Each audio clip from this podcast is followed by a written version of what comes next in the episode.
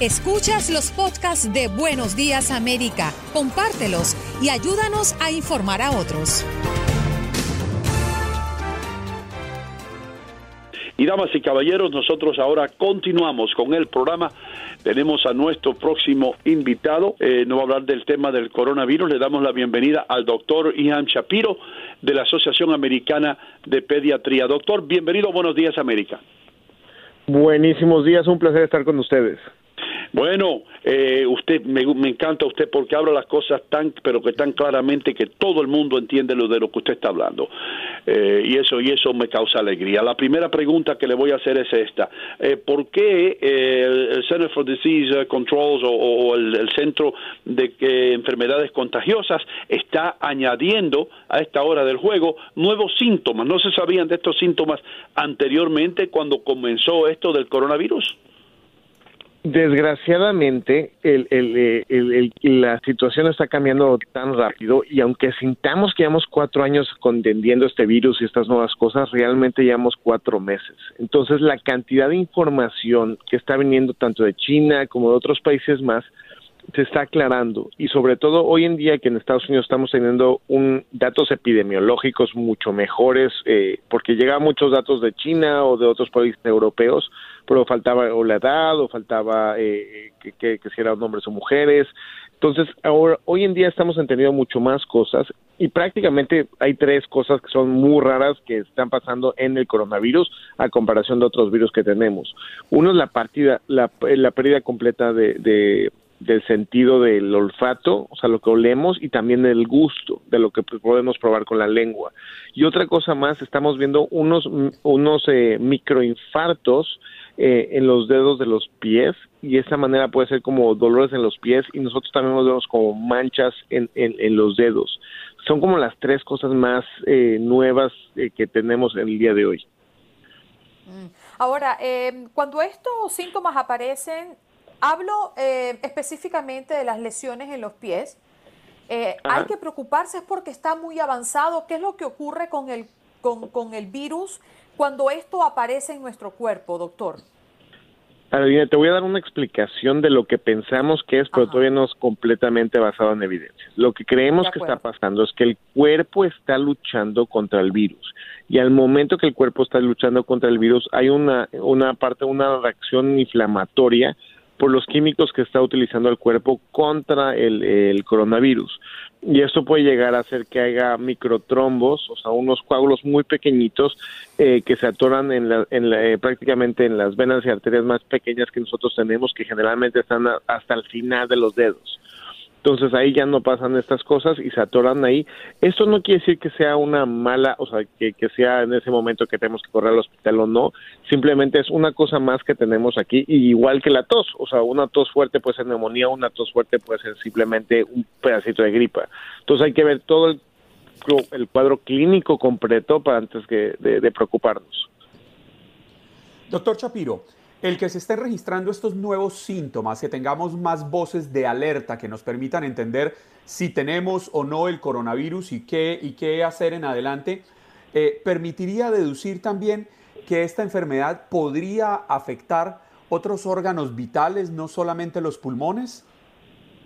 Eh, eh, tienes una muy buena pregunta y lo que sabemos hoy en día es que también puede afectar eh, la parte de la coagulación, que es algo nuevo, que, o sea, algo que estamos viendo, pero se está juntando mucho más y sobre todo en enfermedades avanzadas. Eh, estamos viendo también eh, inflamación en, el hígado, eh, problemas renales que podrían ser a largo plazo y un par de, de, casos clínicos que lo, que lo han relacionado con inflamación del cerebro, con algo que se llama encefalitis. Eh, todo esto queda por ver. Eh, puede ser que, digo, estamos teniendo mucho más gente que también, digo, el hecho que tengamos coronavirus no quita las demás enfermedades que están saliendo allá afuera y se podrían llegar hasta combinar, pero es algo de lo, de lo que tenemos que estar muy alertas de la, de la nueva información que puede llegar en Estados Unidos. Doctor Chapiro, eh, todo el mundo está esperando que, que, los científicos desarrollen una vacuna. Ahora, sabemos que hay una vacuna para el flu o la influenza que usamos todos los años, pero también escuchamos que, que eso es como, como una, una Russian roulette, una eh, ruleta rusa, donde no sabemos qué cepa viene ese año. ¿Va a suceder lo mismo cuando se desarrolle una vacuna con el coronavirus, vamos a tener diferentes cepas y vamos a estar adivinando como adivinamos con el flu? Eh, realmente, por ejemplo, con la influenza en este momento, lo que hacemos es, eh, vemos qué cepa tiene mayor probabilidad de, golpearnos y realmente eh, va variando dependiendo de lo que va pasando y aparte el virus de la influenza muta muy rápidamente. Lo que no sabemos en el, el día de hoy es qué tanta diferencia genética va a tener el virus de, del coronavirus de un momento a otro. Entonces, lo que se está tratando de hacer con, por lo menos en Israel, Alemania y Estados Unidos, que son como, los contendentes que están buscando más información de las vacunas, es eh, diferentes partes del virus que es mucho más constante. Porque si se llegara a ver una mutación, que mínimo hay ciertas partes que son constantes, son como que la mano, la, partes muy específicas que son siempre. Entonces, de esta manera nosotros podemos tener una, una, una mejor vacuna, pero esto es la teoría ahora hay que esperarnos a hacer todo el proceso y el proceso es prácticamente ah, probarlo en un sistema animal, luego probarlo en gente sana y después ya liberarlo a la población general y tener mucho cuidado y estar monitorizando qué efectos secundarios pueden llegar a haber y también los resultados de protección. Doctor, ¿cómo afecta el coronavirus a los riñones? Bueno, muchas veces, como lo que estamos platicando de, la parte inflamatoria, muchas veces los daños que estamos viendo del coronavirus eh, y sobre todo en gente joven es porque el sistema inmunológico está luchando mucho más fuerte contra el virus. Entonces, por ejemplo, si, si es una gripa normal, pues nada más aventamos como que mandamos nada más los militares al principio, pero ahorita lo que estamos viendo es que el cuerpo está aventando las bombas nucleares, los aviones, los cohetes y absolutamente todo el arsenal que tiene. Y esto hace que hayan eh, muchas partes del cuerpo que se inflamen. Uno de ellos va a ser el riñón, el hígado, eh, también partes de los pulmones y también la parte de la coagulación. Entonces, todo esto se crea una cascada inflamatoria que hace mucho más daños que el propio virus. Doctor Chapiro, yo quisiera saber si en su experiencia, en su conocimiento, alguna vez había visto tantos esfuerzos de la humanidad eh, unida por combatir una sola enfermedad. Eh, leía hace poco que en el mundo según la Organización Mundial de la Salud, se están investigando actualmente 70 posibles vacunas contra el coronavirus. Al menos 5 ya estarían en trámite para ser eh, probadas en seres humanos. Eh, estamos ante un hecho histórico, creo yo. Comparto tu sentir completamente.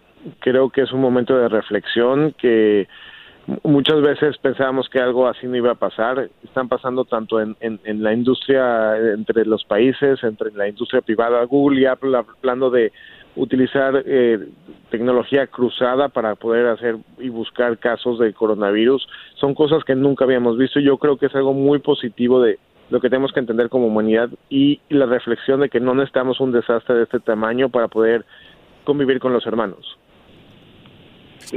Doctor, eh, doctor Chapiro, si usted está diciendo, y, yo no soy médico por supuesto, pero si usted está hablando de que, de que el cuerpo humano, el sistema inmunológico está enviando bien fuerte todas las armas que tiene, y esto puede ser que esté eh, perjudicando algunos órganos, entonces el tener un sistema inmunológico muy fuerte es contraproducente para combatir este virus. Eh, ¿Es eso cierto o no? ¿Es perjudicial para el cuerpo? Entonces...